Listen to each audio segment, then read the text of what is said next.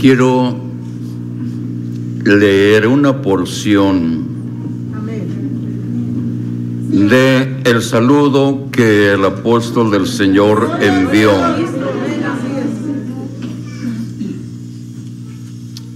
El día 14 de este mes, ¿verdad? De diciembre. Y dice, para la honra y la gloria del Señor. En este gran conjunto de instrucción espiritual, encontramos cartas del hermano Aarón. También hay cartas del hermano Samuel. Ahí están también mis cartas.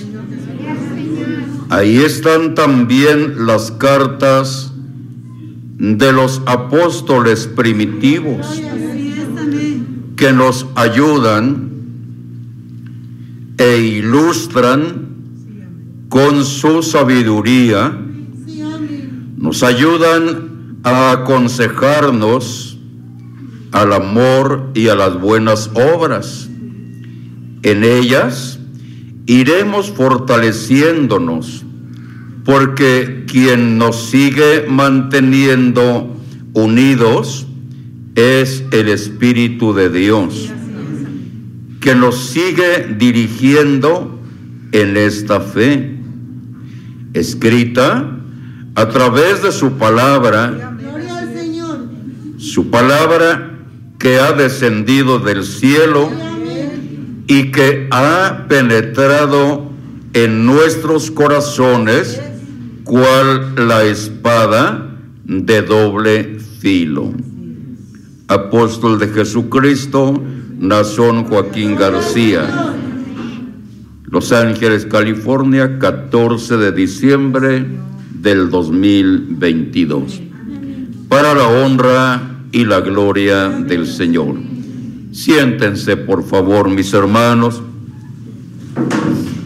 un momento para recordar su bendita y santa palabra. Voy a tratar de enunciar el tema de esta mañana y dice, un pueblo de principios y valores cristianos, fruto de la elección apostólica. Este es el tema. Un pueblo de principios y valores cristianos, fruto de la elección apostólica. No voy a leer el tema, sino que trataré de tomar alguna, alguna frase como su hermano lo ha leído, la expresión y las palabras que el apóstol del Señor en su saludo envió a la iglesia. Y de esta frase o de este párrafo tomaremos la recordación de su palabra en referencia a este tema con la ayuda del Señor.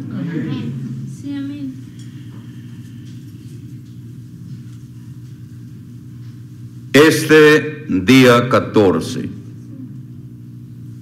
de este mes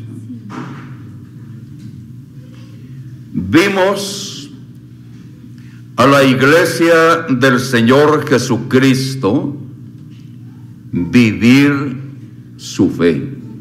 Así es. Aún dentro de la opinión contraria a lo que piensa el mundo. En nada los pensamientos de los del mundo, añadiendo ahí a los incrédulos, a los inconformes. Tomamos la palabra una vez más al ruin al que está en contra de los designios de nuestro Dios, que de una y de muchas maneras ha tratado de obstaculizar el desarrollo de la iglesia y la profesión de la fe que profesa la iglesia continuamente y cuya profesión de fe, el hermano la hizo y la hermana la hizo ante muchos testigos, ante muchas adversidades que se le presentaron y que dijo, prometo servir a Dios todos los días de mi vida a pesar de lo que puedan venir diferentes circunstancias adversas. Este día 14, la iglesia del Señor manifestó al mundo su fe. Una fe inquebrantable. una fe preciosa. El apóstol Pedro dice, mucho más preciosa que el oro.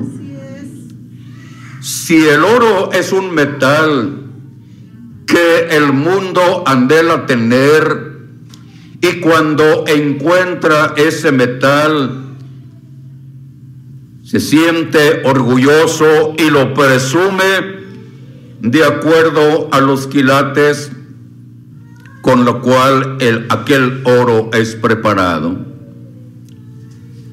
La fe es mucho más preciosa que el oro. Y solamente esta fe es dada a los santos una sola vez. Y esta fe, que es dada a los santos una sola vez, no es de todos. No es del que quiere ni del que corre. Esto es de Dios. Y la fe es una sola. Vamos a poner un, un este, una pregunta. Los hombres de Dios tienen fe. Sí. De antemano Dios dice a Abraham que él iba a ser padre de muchedumbre de gentes en la fe. Al apóstol de Jesucristo, ustedes y yo mencionamos y decimos, mi Padre en qué? En la fe. Así es. ¿Qué fe tienen los siervos de Dios? una fe perfecta. Una fe inquebrantable. Una fe inconmovible. No se mueve. Y lo estamos nosotros mirando de una manera tan clara. Como en este pleno siglo en el que estamos viviendo, el siglo XX, oh hermano, pudiéramos nosotros ir retomando la palabra que está escrita y decía el apóstol Pablo,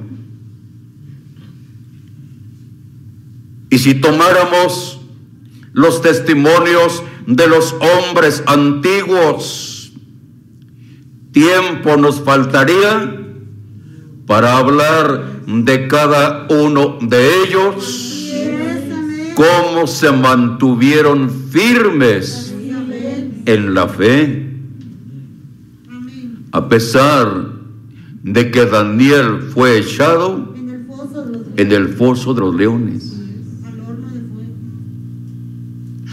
Aquellos leones hambrientos a propósito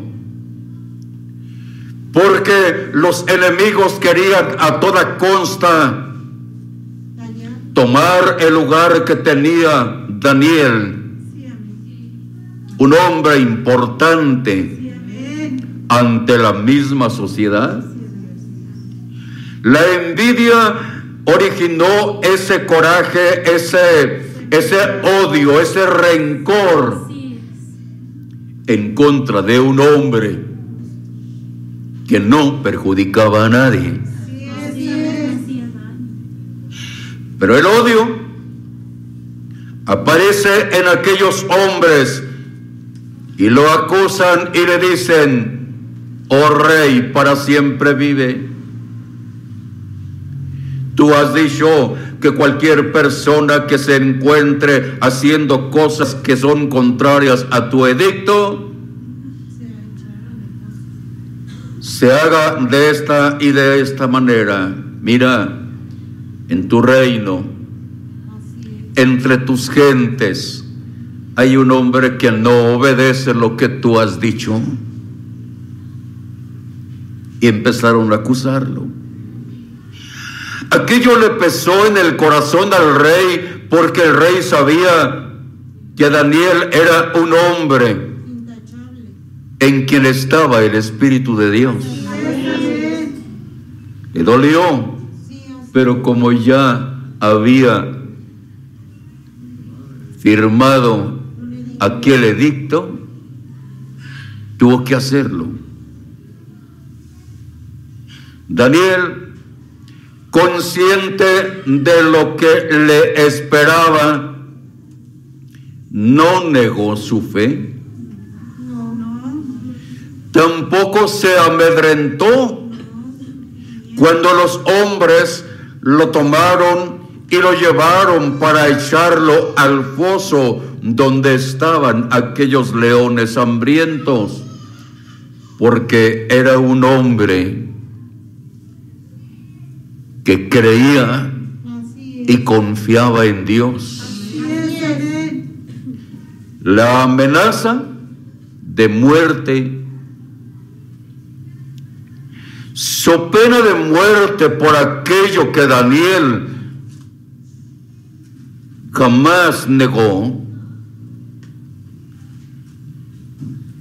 lo llevó ante ese riesgo inminente de que su vida, de que su cuerpo fuera desgarrado y devorado por los leones. ¿Lo sabía Daniel? Sí. Pudo haber experimentado en su propio cuerpo el temor al verse ya en la boca de los leones y ser mordido y tragado por ellos. Sin embargo, no se amedrentó a pesar de que el peligro, el riesgo tenía que enfrentar. Era un hombre que creyó y confió en Dios. Lo echaron y ¿qué hizo Dios? Lo.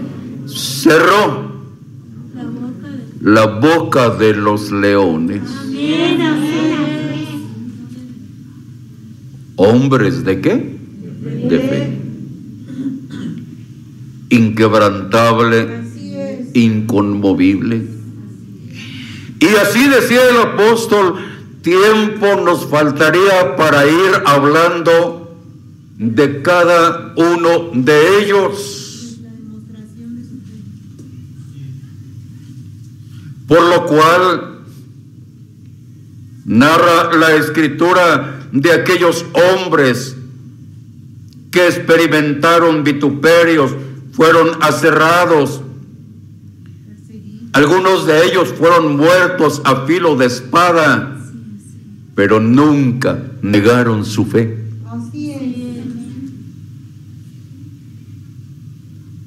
En algunos la espada los cortó.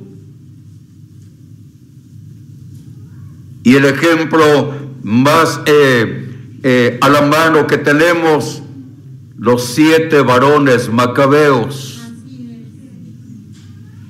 que tuvieron que ser cortados a pedazos, para que de esta manera pudiese haber en aquellos seguidores de Dios y creyentes de Dios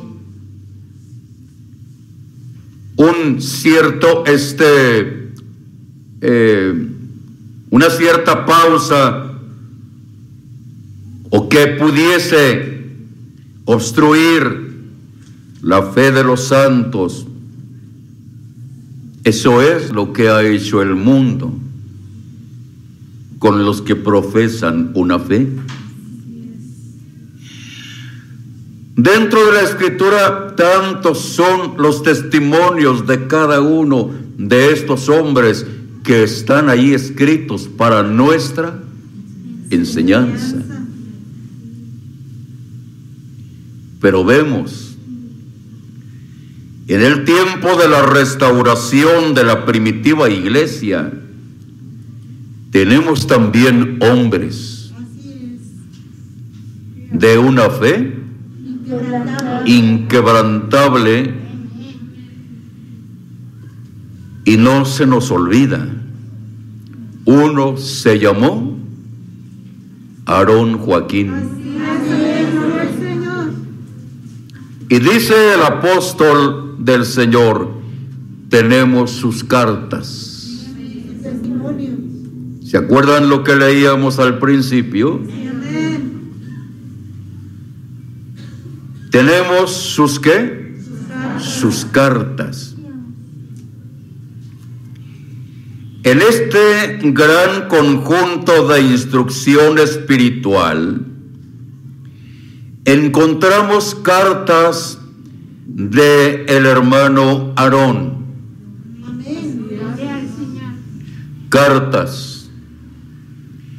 fueron expedidas por él, escritas de su propia mano, dándonos instrucción para que nuestra fe se fundara, se arraigara, se multiplicara, creciera.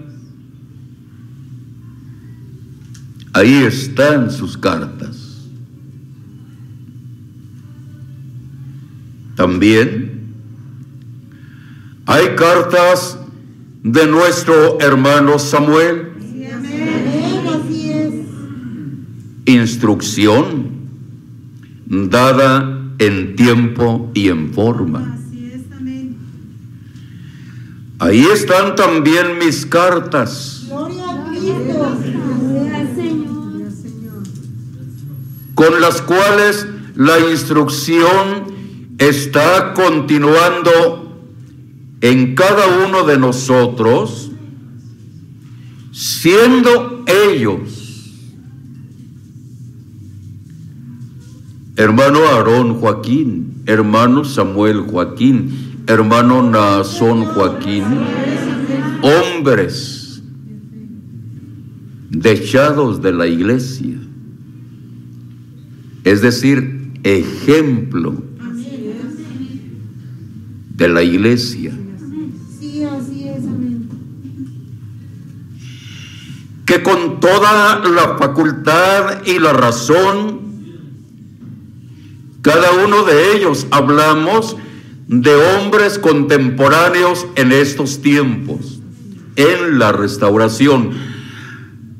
Los que están escritos y de los cuales el apóstol Pablo decía, tiempo nos haría falta, ahí están, cada uno de ellos su testimonio en las sagradas escrituras. Estamos avanzando a este tiempo de la restauración y estamos hablando de tres, los cuales con toda facultad y propiedad pueden decir, sed imitadores de mí,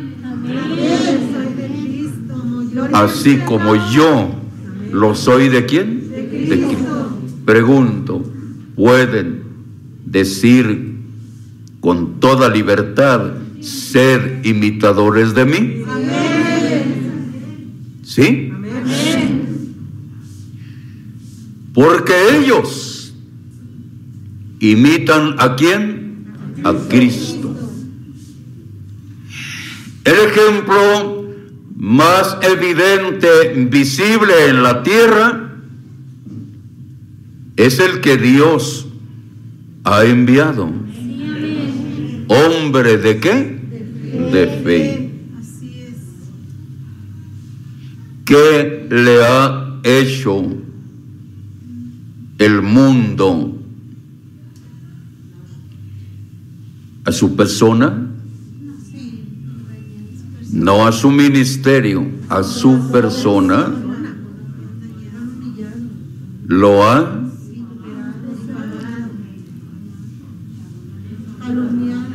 calumniado, lo ha exhibido, lo ha expuesto ante la sociedad como un hombre que no merece vivir. Muchos son, como dice el salmista, los que desean mi mal.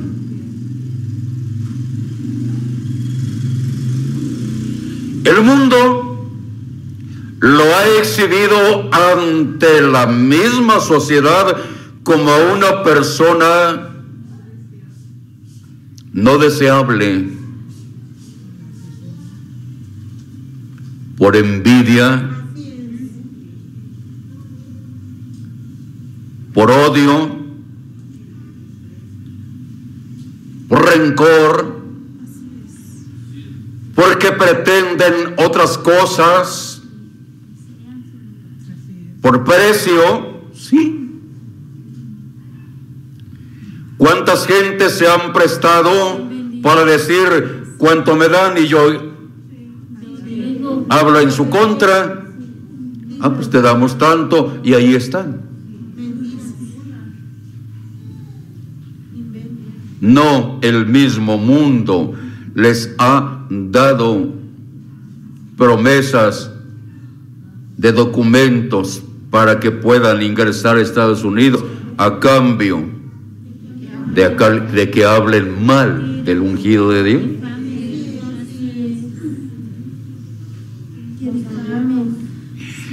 Todo lo que el mundo ha hecho, dicho, exhibido del siervo de Dios.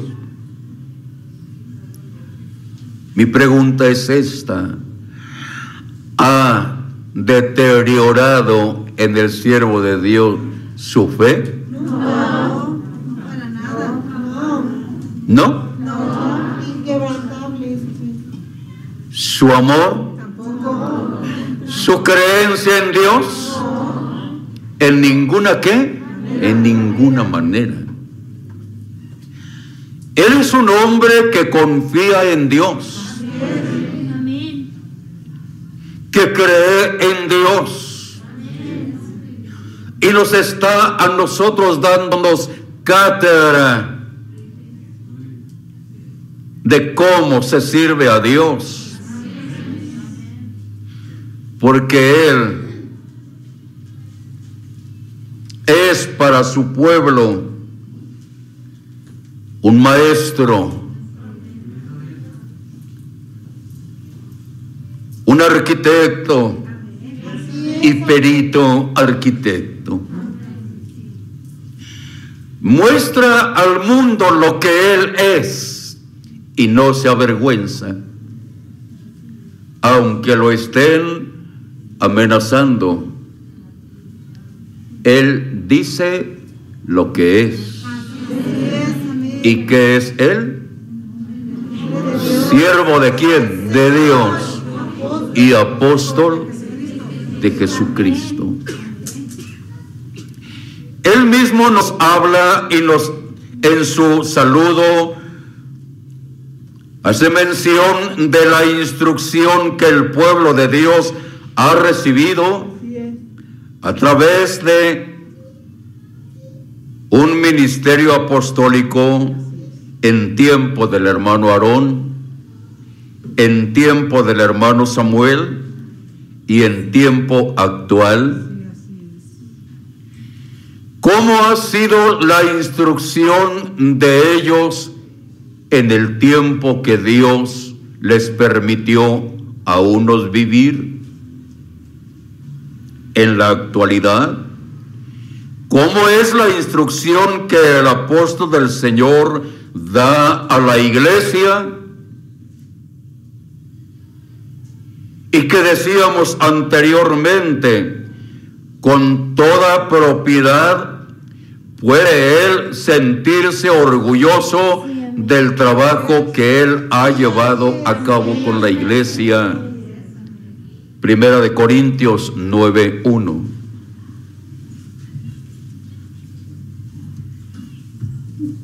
Para la honra y la gloria del Señor. Amén. No soy apóstol, no soy libre, no he visto a Jesús el Señor nuestro, no sois vosotros mi obra en el Señor. Dios le pague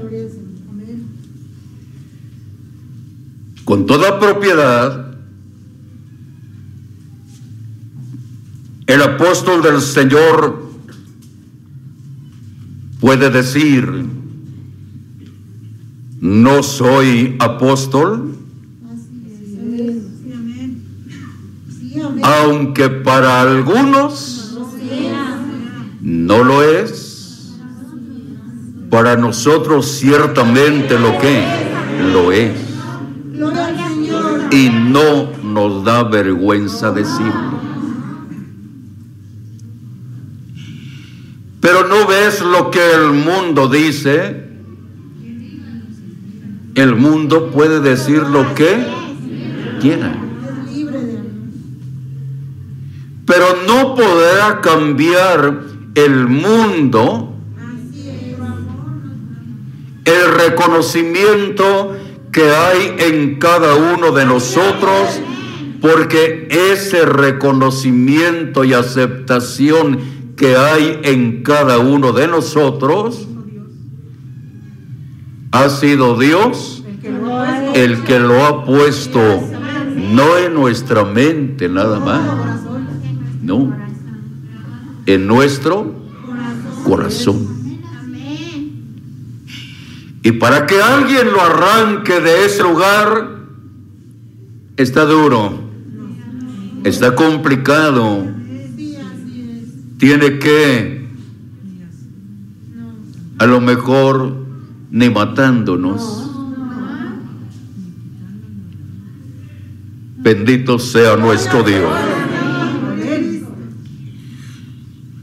No sois vosotros mi obra en el Señor. Sí, amén. Gloria a Cristo.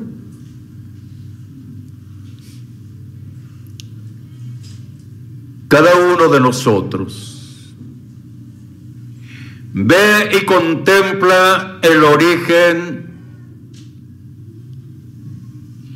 Y en algunos de nosotros que nacimos fuera de la iglesia, que nos tocó a nosotros servir a lo que por naturaleza no es Dios, como era nuestra vida anteriormente. Porque estamos nosotros retomando el tema que es un pueblo de principios Y valores. Y valores cristianos. ¿Cómo era nuestra vida antes de llegar a la iglesia? Era muy dura. Cansa. Así es. Nuestra situación o condición en muchos de nosotros era de vicios, Así es. Amén. de maldiciones. Y aunque la palabra del Señor está explícitamente clara, y dijo el Señor, porque cuál de aquellos padres, si tu hijo te pide un pan, le darás una piedra? No puede ser.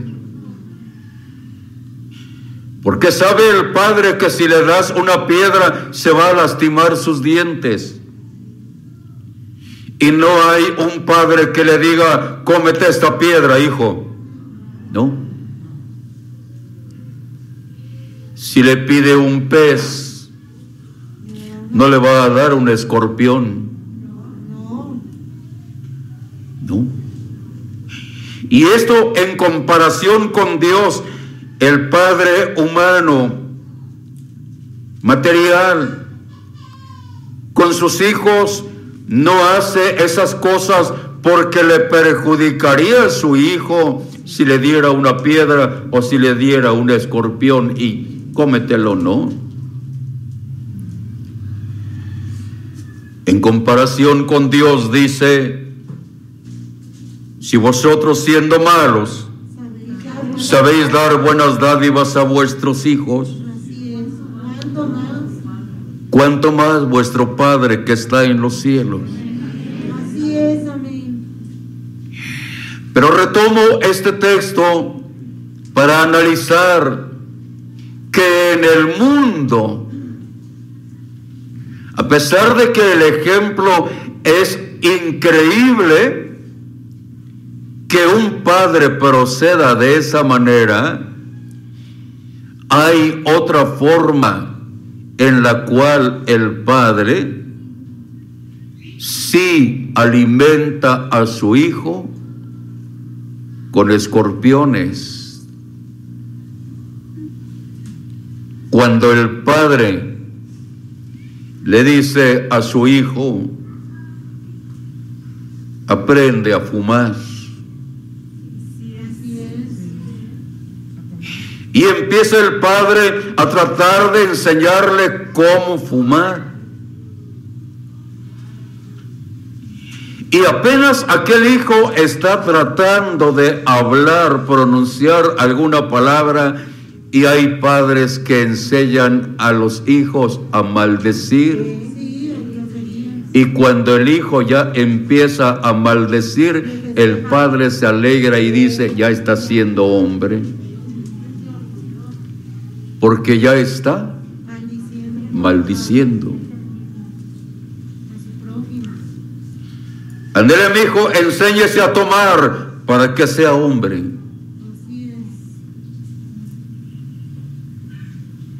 Enséñese a maldecir. Enséñese a fumar. Aquel padre, aquella madre está alimentando a su hijo con sapos y culebras. Así es. Así es. Con escorpión. con escorpiones. ¿Qué resultado hay de aquella instrucción que el Padre está haciendo con su hijo, con su hija, de esta manera, con sapos y culebras? No tendrá principios, No, tendrán valores, no podrán tener sentimientos espirituales porque la instrucción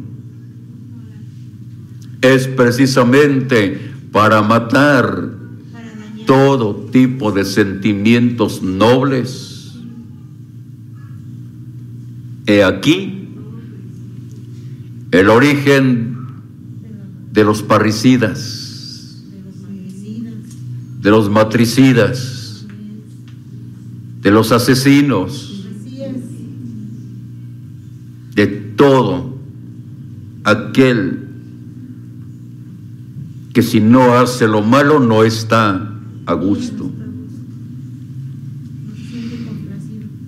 No hay principios. No hay valores, no hay una educación, no hay un respeto. ¿Cuántos de nosotros fuimos enseñados a que cuando una persona anciana por ahí va por la banqueta, hay que cederles el lugar, el espacio? Y aún a nuestros abuelitos había una costumbre de que teníamos que besarle su mano. Pero poco a poco se fue qué? Perdiendo. Era un temor que un hijo fumara delante de sus padres. ¿Verdad? Ahora no. Se perdieron todos aquellos que Valores. valores. Y en lugar de que se fomenten los valores, van en decadencia. Ahí es donde la instrucción que los siervos de Dios han dado. Se manifiesta de una manera clara en la iglesia del Señor. Porque en la iglesia del Señor sí existe un maestro.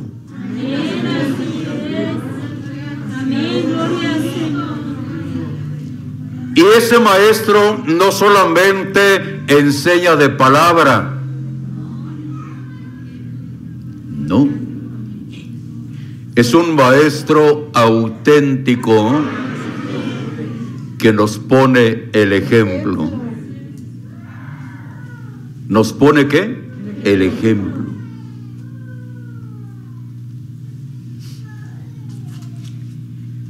Ejemplo de fidelidad, de valores, de principios cristianos. Su trabajo es manifiesto en aquellos que son instruidos por él. Y dice, no sois vosotros mi obra en el Señor.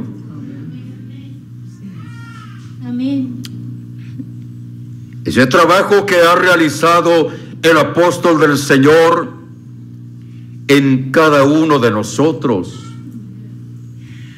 nos ha dado a nosotros la enseñanza para ser buenos cristianos para Dios y buenos ciudadanos para el mundo. Pero te decía, ¿cómo llegamos a la iglesia? Los que venimos de fuera, los que llegamos ya en una edad de adolescencia o de juventud, cómo llegamos a la iglesia sin saber nada. Llegamos a la iglesia y ¿qué hacemos? ¿Nos sentamos o nos quedamos parados? Los hermanos se hincaban a hacer oración y ¿qué hacemos nosotros? ¿Nos hincamos? ¿Nos quedamos parados o mejor nos sentamos porque veníamos en cero? No conocíamos absolutamente nada de lo que aquí se enseña, se habla, se hace. Que vamos a orar al Señor y a pedir al Señor la misericordia y su bendición. Y el hermano oraba, doblaba sus rodillas y empezaba a orar. ¿Y nosotros? Mirando nada más. Porque no sabíamos orar. No. No conocíamos a Dios, al cual el hermano que doblaba sus rodillas empezaba a pedirle, a suplicarle. Y esto hacía en nosotros una pregunta, pues ¿qué, qué, qué sentirán los hermanos? ¿Por qué lloran? ¿Por qué eh, cantan? ¿Por qué este, piden de esa manera? Porque nosotros no sabíamos absolutamente nada.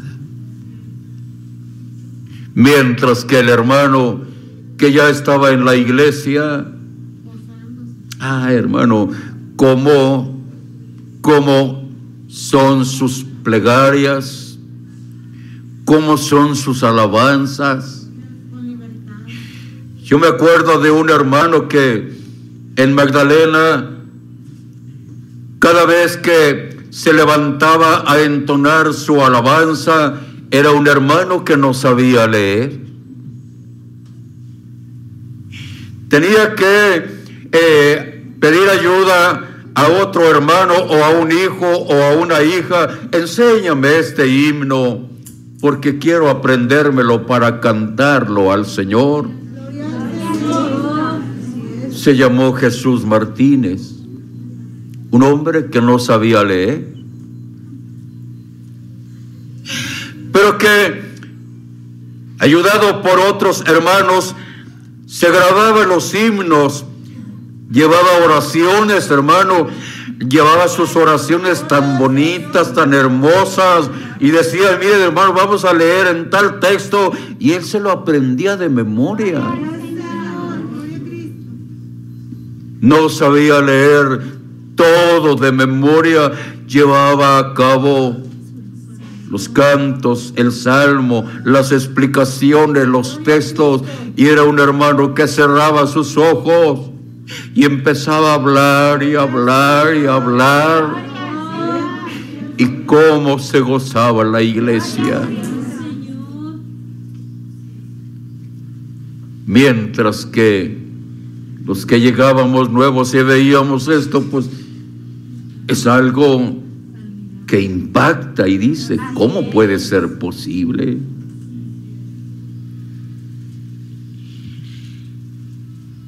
Aquí aprendió el hermano valores, principios y valores cristianos. Pero hubo un generador, hubo un maestro que no se desesperó al ver que nosotros veníamos en cero,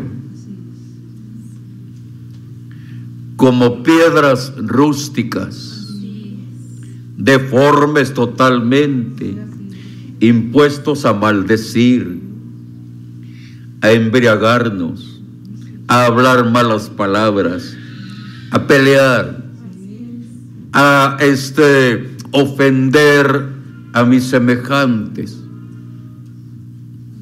Rústicos y deformes completamente. Llegamos a la iglesia sin saber nada. Repito, rústicos, deformes. Pero aquí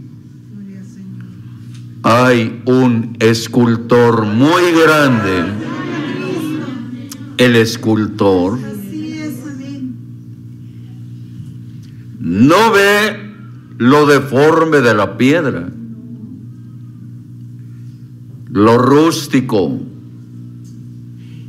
que llega aquella piedra y aún puede ser mármol, el mármol, cuando es sacada de la mina es una piedra rústica, deforme, aunque es mármol. Y si hay un mármol que es este muy famoso, es el del Blanco Carrara. Pero ese mármol es una piedra. Cuando es sacada de la mina, es una piedra rústica, sin forma. Cuando el escultor la ve, no está viendo lo rústico de la piedra, lo deforme. El escultor está viendo la obra de arte que va a hacer de aquello rústico. Pondré un ejemplo. Hubo un escultor, de momento no tengo su nombre, pero fue el escultor que hizo la diosa del Milo. Un mármol, hermano, blanco, blanco, blanco Carrara.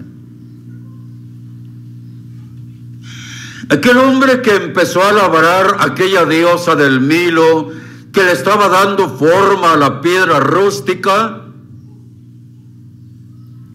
cuando recibe la piedra,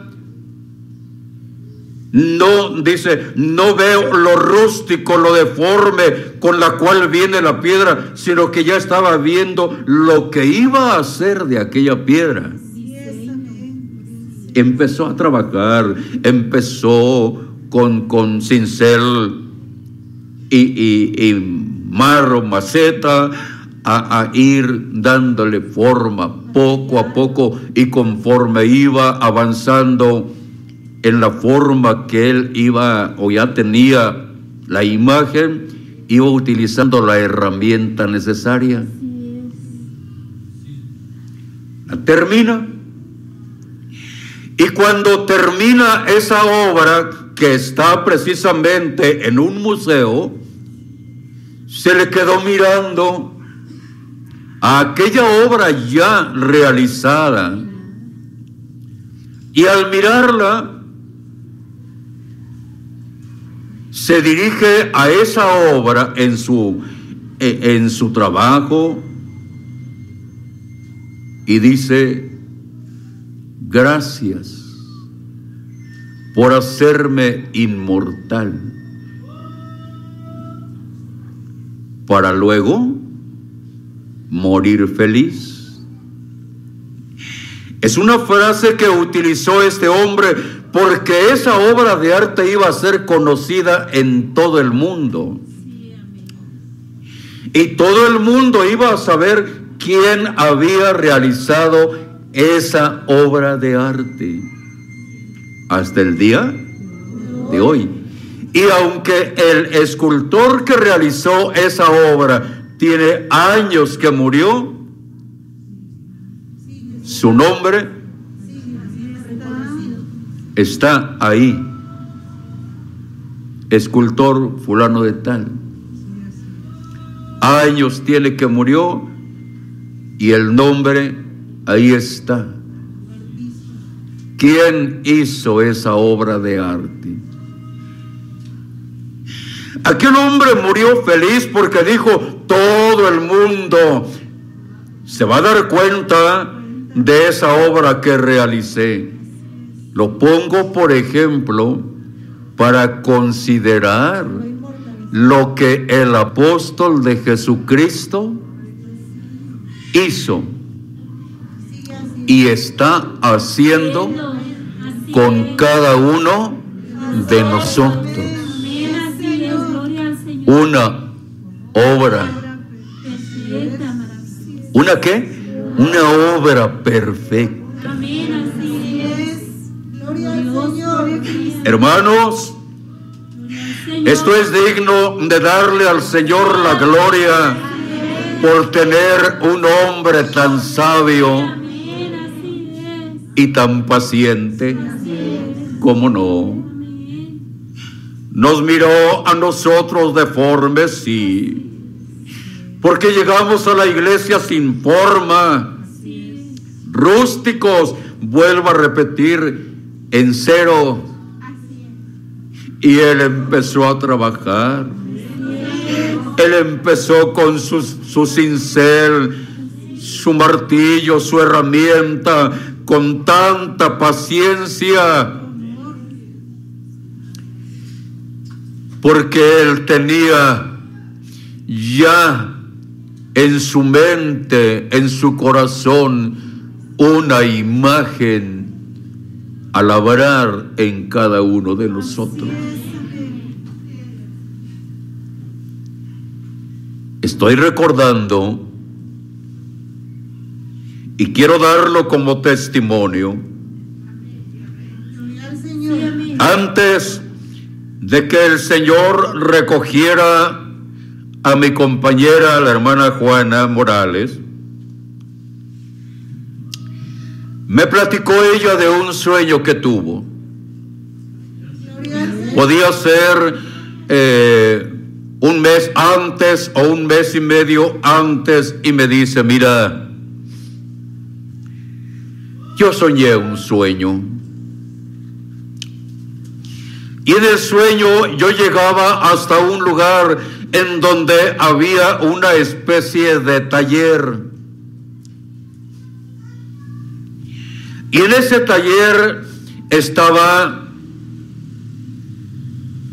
un escultor labrando imágenes de varios hermanos y de varias hermanas, dice, que yo conocí, que yo conozco.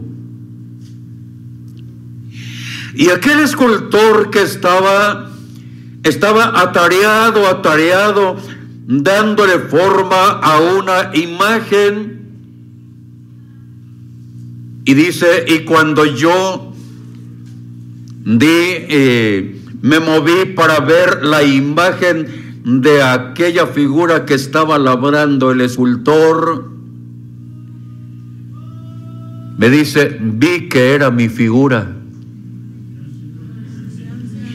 Estaba mi rostro tan, tan este perfecto y el escultor lo estaba puliendo tan bonito, dice, que le dio una forma y un color tan bonito, pero era mi imagen, dice.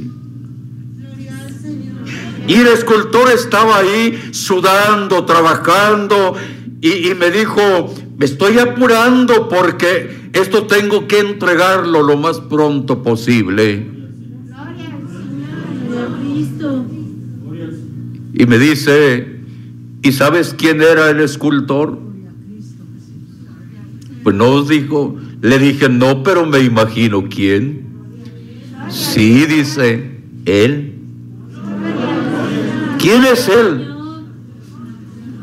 El apóstol de Jesucristo. Ahí estaba labrando mi rostro, puliéndome y dándome una figura tan bonita, pero lo vi muy atareado. Y me dijo, tengo que entregarlo muy pronto. Bendito sea el Señor. Al mes, mes y medio, se la llevó el Señor con esa imagen que el escultor le dio a través de su trabajo. Repito, esto es lo que hacen los siervos, De Dios. si me doy a entender, con su trabajo. Llegamos rústicos. Aquí Él nos moldea, aquí Él nos da forma, aquí Él nos, nos, nos pule. Gálatas 4:19.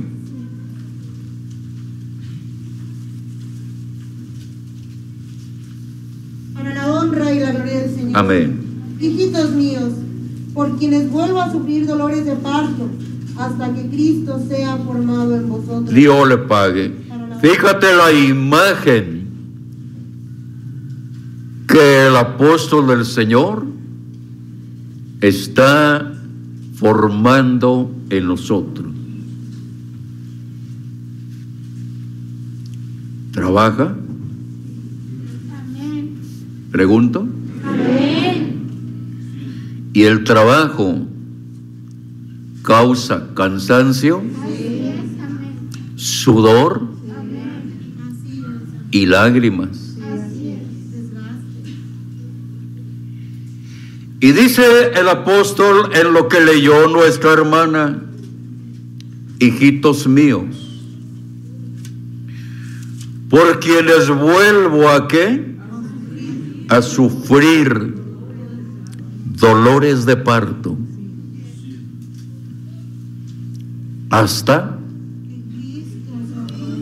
¿Hasta cuándo? Hasta que Cristo sea formado en vosotros. ¿Cuál es la imagen que Él está formando en nosotros? La de Cristo. ¿Cuál? La de Cristo. La de Cristo. Hubo un hombre de Dios llamado Juan que dijo, hermanos, todavía no se ha manifestado lo que hemos de ser. Pero el trabajo ahí está. El trabajo del apóstol del Señor ahí está, mientras no se manifieste todavía lo que hemos de ser. Seremos semejantes a Él. Pero ahí está, con cincel, martillo, herramienta adecuada a ese trabajo de momento rústico, la herramienta también es fuerte. Pero ya cuando son toques finales, ya es otro tipo de herramienta que utiliza. Con tanta paciencia, con tanto amor, con tanto cariño, ahí está, mientras no se manifieste lo que hemos de ser. Ahí está el trabajo de un apóstol de Dios, formando en nosotros la imagen de Cristo. Ya casi está terminada la obra. Ah, es cuando el hermano ya está casi para partir, Así es. porque llegará el día Así es. en que ese hermano o esa hermana ya no será aquello que está prometido que va a ser, sino que la promesa se va a cumplir, Así es. Amén.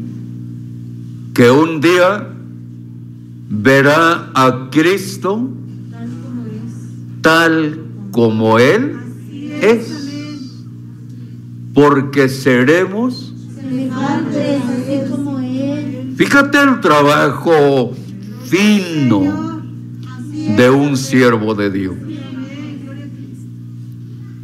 ¿Cómo? ¿Voy a ser semejante a Cristo? Sí. ¿Y quién está haciendo ese trabajo? Con luchas, con padecimientos. ¿No ves dónde está ahorita, hermano? ¿No te duele el saber u oír que no tiene libertad? ¿Cómo no? Pero desde ahí está haciendo su trabajo porque Él es un hombre responsable. Es el maestro y el perito arquitecto. Es el escultor que te está a ti dando una forma. Porque eres un pueblo de principios, hermano. Llegamos rústicos, aquí aprendimos a orar, a cantar, a reír, a platicar, a hablar.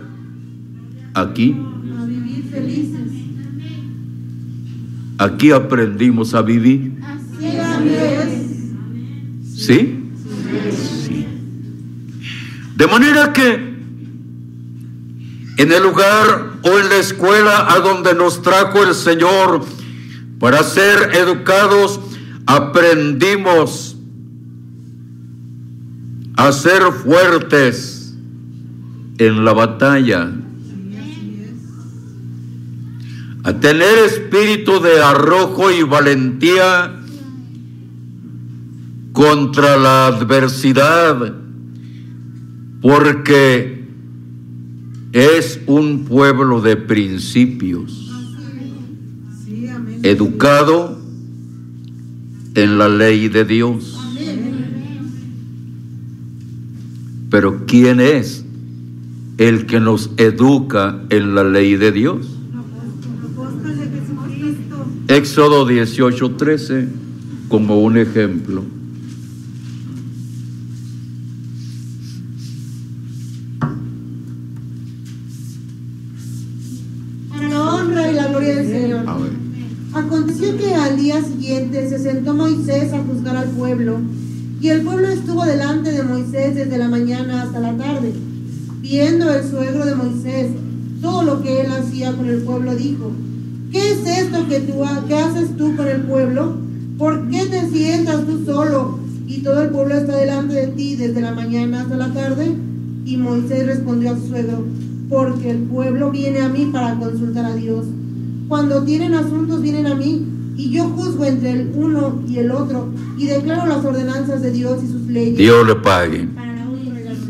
¿Quién era el que declaraba al pueblo las leyes de nuestro Dios?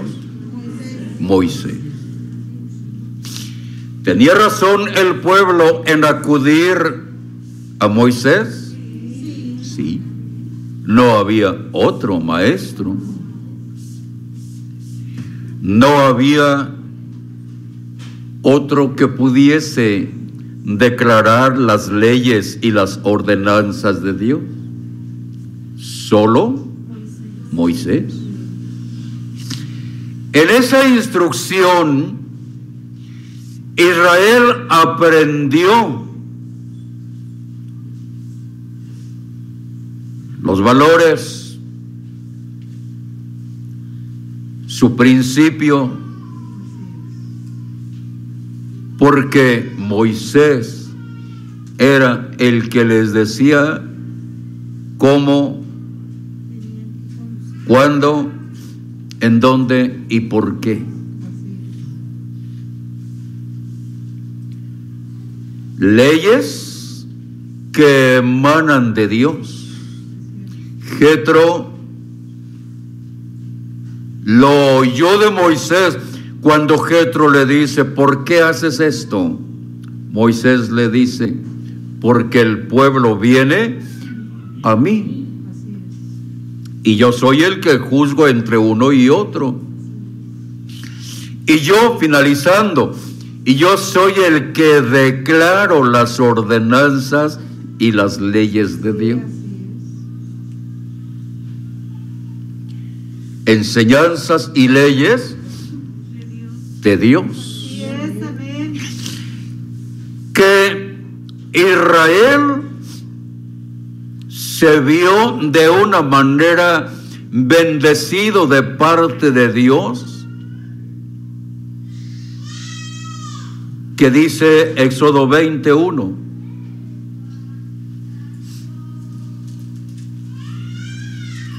Para la gloria de Dios. Amén. Y habló Dios todas estas palabras diciendo, yo soy Jehová tu Dios, que te saqué de la tierra de Egipto, de casa de servidumbre. No tendrás dioses ajenos delante de mí, no te harás imagen de ninguna semejanza de lo que esté arriba en el cielo, ni abajo en la tierra, ni en las aguas debajo de la tierra. No te inclinarás a ellas ni las honrarás, porque yo soy Jehová tu Dios, fuerte, celoso, que visito la maldad de los padres sobre los hijos hasta la tercera y cuarta generación de los que me aborrecen, y hago misericordia a millares a los que me aman y guardan mis mandamientos. No tomarás el nombre de Jehová tu Dios en vano, porque no dará por inocente Jehová al que tomare su nombre en vano. Acuérdate del día de reposo para santificarlo. Seis días trabajarás y harás toda tu obra, mas el séptimo día es reposo para Jehová tu Dios.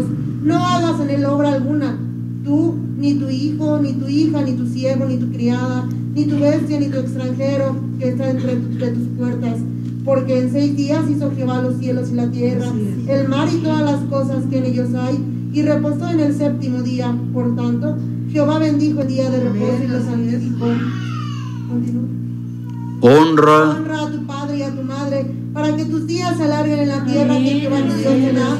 No matarás, no cometerás adulterio, no hurtarás, no hablarás contra tu prójimo falso testimonio, no codiciarás la casa de tu prójimo, no codiciarás la mujer de tu prójimo, ni su siervo, ni su criada, ni su buey, ni su asno, ni cosa alguna de tu prójimo. Dios le Para pague. la honra y la gloria. Amén. Ordenanzas Sí, amén. y leyes de quién? Dios. Dadas a Israel para sus principios y sus valores. ¿Esta ley la tenían todos los pueblos? No.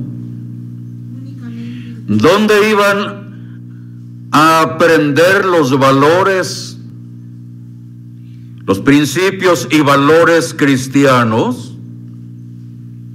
En aquel pueblo a quien le fuera explicada las leyes y ordenanzas de Dios como era Israel. De manera que podía el profeta, el juez, el hombre anciano decir qué pueblo hay sobre la haz de la tierra que tenga estas leyes que Jehová nos ha dado hoy. Podía decir aquel anciano, no hay en toda la tierra otro pueblo que tenga estas leyes de Dios. Así, el pueblo iba a tener principios y valores, como lo está enunciando hasta el verso 18 que leyó nuestra hermana, no solamente el reconocimiento a la existencia de un solo Dios,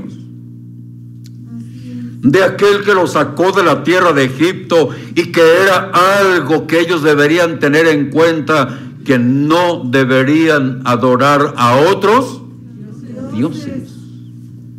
Pero no solo nos eleva al sentido espiritual, sino también dice, no mates, no adulteres, no hurtes, no hables contra tu prójimo falso testimonio.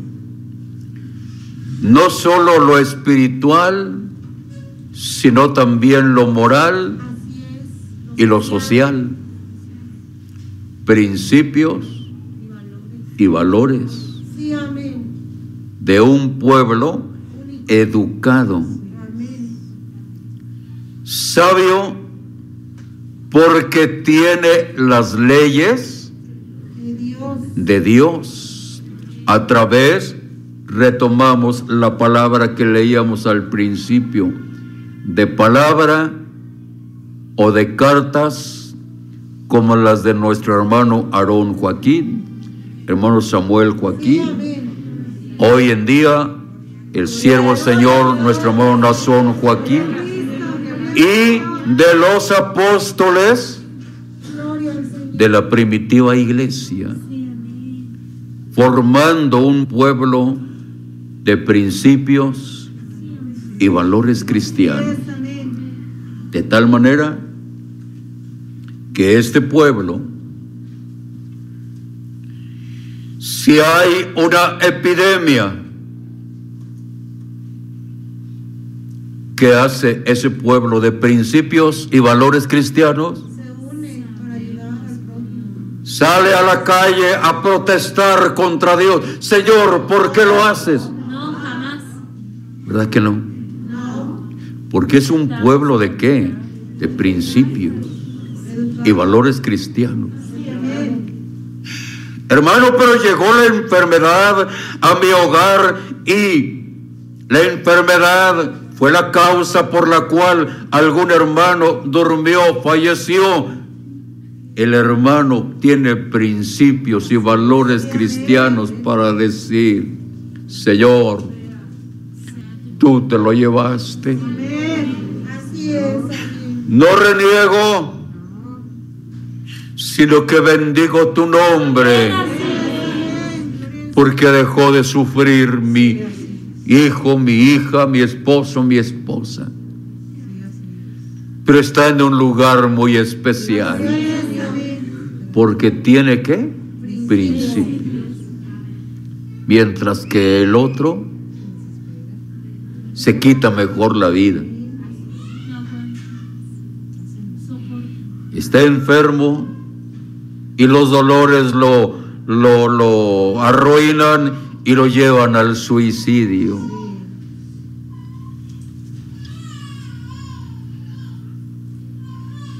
Los valores, los principios de este pueblo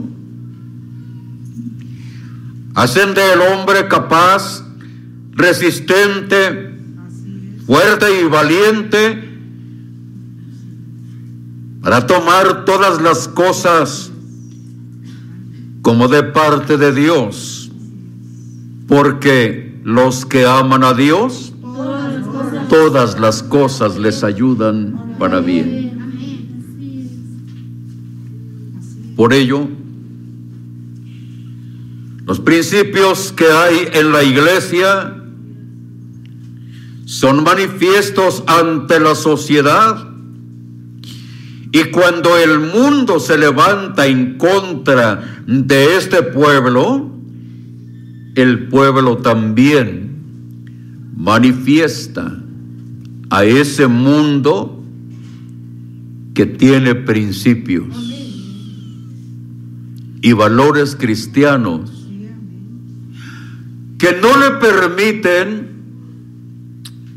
desear el mal para la sociedad, sino al contrario. En la epidemia se preocupa por la salud de los demás.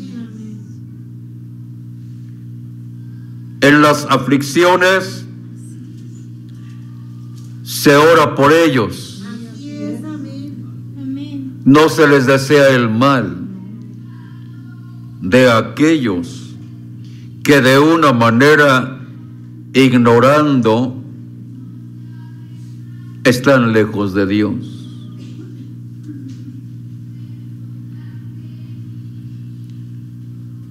Puede invitarse a aquella persona que ignora lo sagrado de Dios y decir, mire, le invitamos a la iglesia.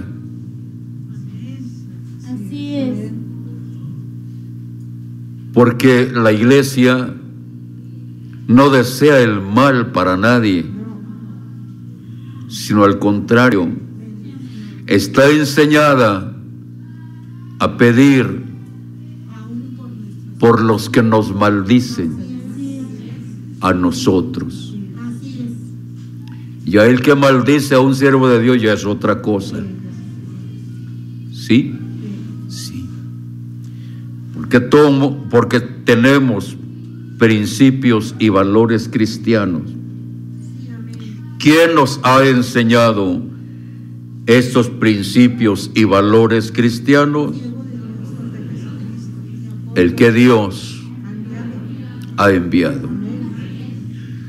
Ha costado trabajo, sudor y lágrimas, indudablemente. Pero aquí estamos. Y estamos contentos.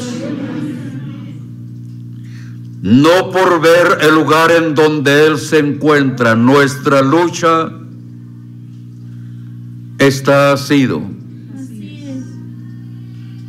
Nuestra petición ha sido mostrada delante de Dios. Y aunque el silencio de Dios se ha manifestado, su silencio no nos hace desconfiar de su poder, ni de Él tampoco. Y aunque el mundo se ha levantado y ha dicho, todavía sigues creyendo, Amén. si fuera siervo de Dios ya hubiera salido. ¿Qué te está diciendo el mundo? Que no es cierto, que no es verdad, que Él es un siervo de Dios. Eso es lo que el mundo te está diciendo. Estás instruido y capacitado para dar una respuesta. Claro que sí. Sí. Todavía sigues creyendo. Todavía. Pero ¿no crees que si fuera siervo de Dios ya hubiera salido?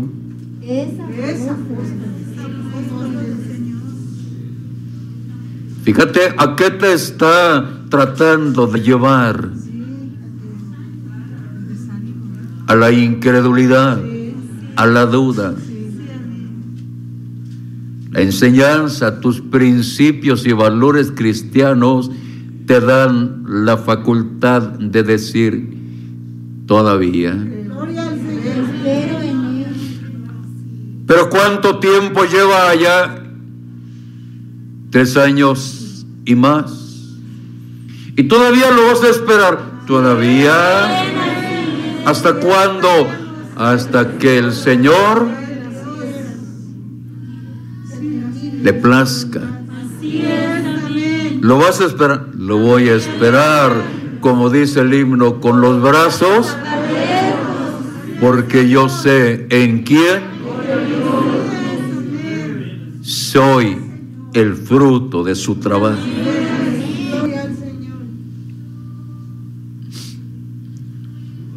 No es que dice un canto y aún la palabra de explicación dice, no es un hombre poderoso.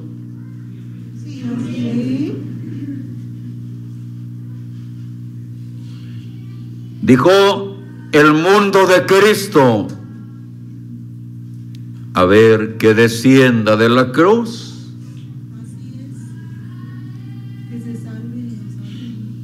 Si es lo que dice ser, a ver qué, que descienda de la cruz, que se salve a sí mismo. Si Cristo lo hubiera hecho, ¿hubieran creído? No, no. Es lo mismo. No que es poderoso. A ver, que salga de la cárcel. Si saliera como el pensamiento del hombre es, ¿creerían en él? No. No, hermano.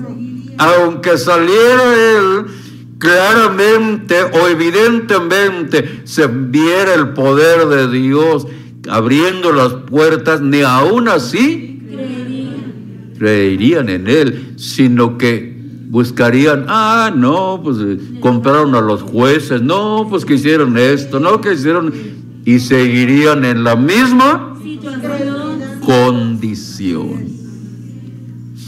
Le damos gracias a Dios. Porque en nosotros existe esta seguridad. ¿Cuánto tiempo voy a esperar? El tiempo que Dios así tenga ya en su libro. Mientras, sigo siendo instruidos en los principios y en los valores cristianos. que generan en nosotros fe, amor, justicia, integridad, humildad, misericordia, obediencia, libertad, servicio, unidad, consagración, oración, etcétera. Dios bendiga su palabra.